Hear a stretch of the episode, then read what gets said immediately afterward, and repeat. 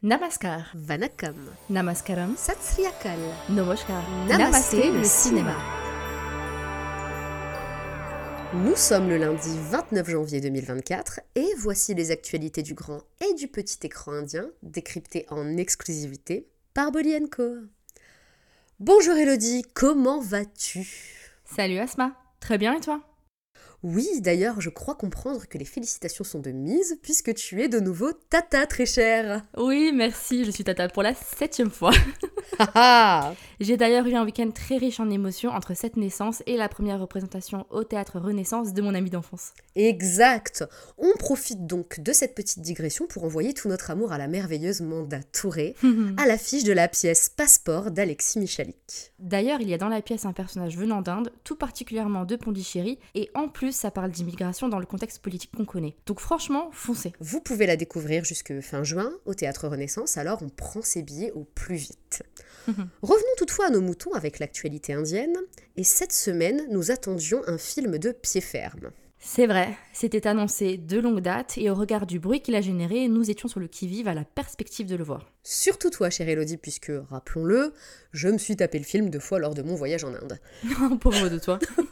Vous l'avez peut-être deviné, mais on va parler de Animal. En effet, le film d'action avec Rambir Kapoor devait sortir dans les salles françaises avant que les ayants droit ne fassent machine arrière, chronologie des médias oblige. On était donc parfaitement en droit de se dire que, faute de le découvrir sur grand écran, il nous serait rendu disponible sur Netflix au même moment que le reste du monde. Le raisonnement est assez logique.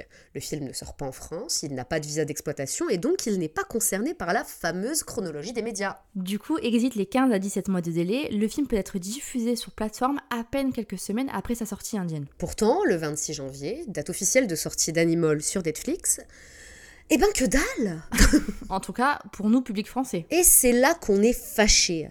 Car à quoi servait-il de mettre en échec la sortie ciné du film dans l'Hexagone pour que finalement on n'y ait pas accès sur Netflix? Peut-être qu'une équipe de traducteurs est sur le coup et n'a pas réussi à tenir la deadline du 26 janvier.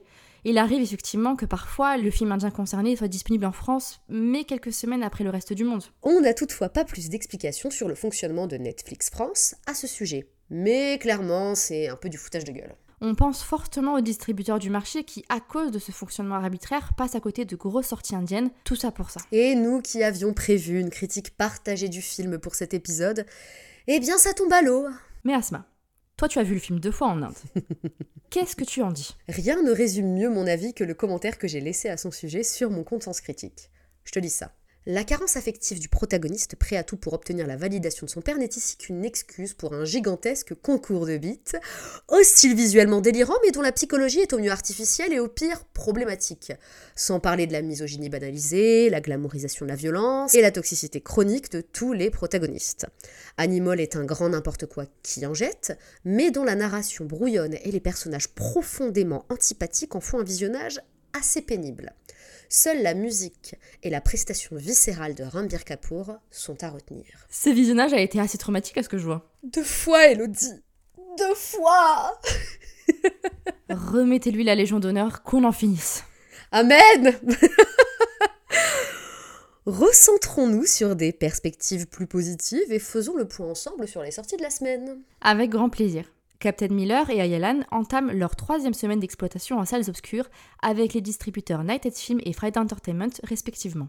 Depuis le 25 janvier, découvrez le film tant attendu Fighter avec Hrithik Roshan et Deepika Padukone. Et même si les retours sont mitigés, on va découvrir le film et vous en faire un retour. Et pour le découvrir, ce sera sur notre site d'ici quelques jours. Retrouvez également le grand Mohenlal dans la fresque Malakai Kotai Valuban, ainsi que l'excellent Ashok Selvan dans le drame de sport Blue Star, dans lequel il donne la réplique à son épouse, Kirti Pandyan. Enfin, le 2 février prochain sortira le métrage punjabi Warning 2 avec Gippy Greval grâce à Friday Entertainment. En SVOD, à défaut de découvrir Animal, foncez sur Z5 pour voir Vicky Kochal dans l'un de ses plus grands rôles de composition, Sam Bahadur, et ce depuis le 26 janvier. On le précise au cas où, le film y est sous-titré uniquement en anglais. Elodie, tu ne vas pas croire la news sur laquelle je suis tombée. Tu nous as dégoté du lourd Je le crois, oui. La rumeur qui fait le buzz actuellement, c'est le casting de Deepika Padukone dans la troisième saison de la série américaine The White Lotus. Mais oui, j'ai vu l'info. Oh. Pour rappel, The White Lotus, c'est l'une des séries les plus encensées de ces dernières années, ayant raflé pas moins de 14 Emmy Awards ainsi que 2 Golden Globes. Wow. En gros, le concept, c'est que chaque nouvelle saison se déroule dans un nouvel hôtel quelque part dans le monde et on y découvre les péripéties de plusieurs clients. La saison 3 devrait être contextualisée en Thaïlande et les rumeurs concernant la distribution sont multiples. Ce serait donc un projet important pour Deepika qui pourrait bien y trouver l'occasion de relancer sa carrière internationale. Mais d'où viennent ces allégations? Eh bien, il y a quelques semaines, la belle-mère de l'actrice, Anju Bhavnani, a liké plusieurs posts concernant la présence de la comédienne au casting du programme, mettant la puce à l'oreille de nombreux fans. Et ce n'est pas tout, puisque durant la promotion de Fighter, le réalisateur Siddharth Anand a taquiné Deepika sur sa disponibilité pour tourner une suite du métrage, puisqu'elle serait prise par la série. Toutefois, la principale intéressée n'a pas ouvertement confirmé sa participation au show, sans pourtant nier pleinement les faits. On a donc bon espoir de retrouver la star sur HBO, chaîne de diffusion de The White Lotus.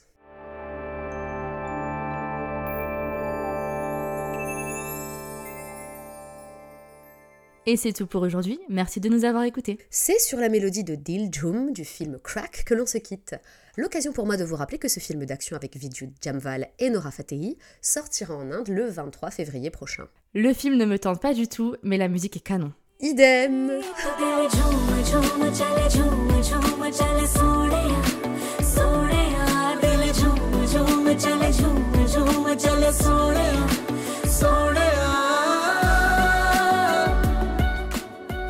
Merci d'avoir écouté Namasté le cinéma. C'était Elodie et Asma du magazine Bolianco. On espère que cet épisode vous a plu. Si vous aimez notre podcast, c'est le moment de vous abonner, de partager, de commenter, de liker ou encore de donner une petite note sur votre plateforme d'écoute favorite. Nous vous rappelons que tous les liens vers les bandes annonces, les articles et la chanson de la semaine sont disponibles en description et dans la version retranscrite de cet épisode que vous pouvez retrouver sur www.bolienco.fr. Et si vous n'êtes toujours pas lassé d'entendre nos voix, nos fous rires et nos coups de gueule, alors rendez-vous lundi prochain dans Namasté, le cinéma.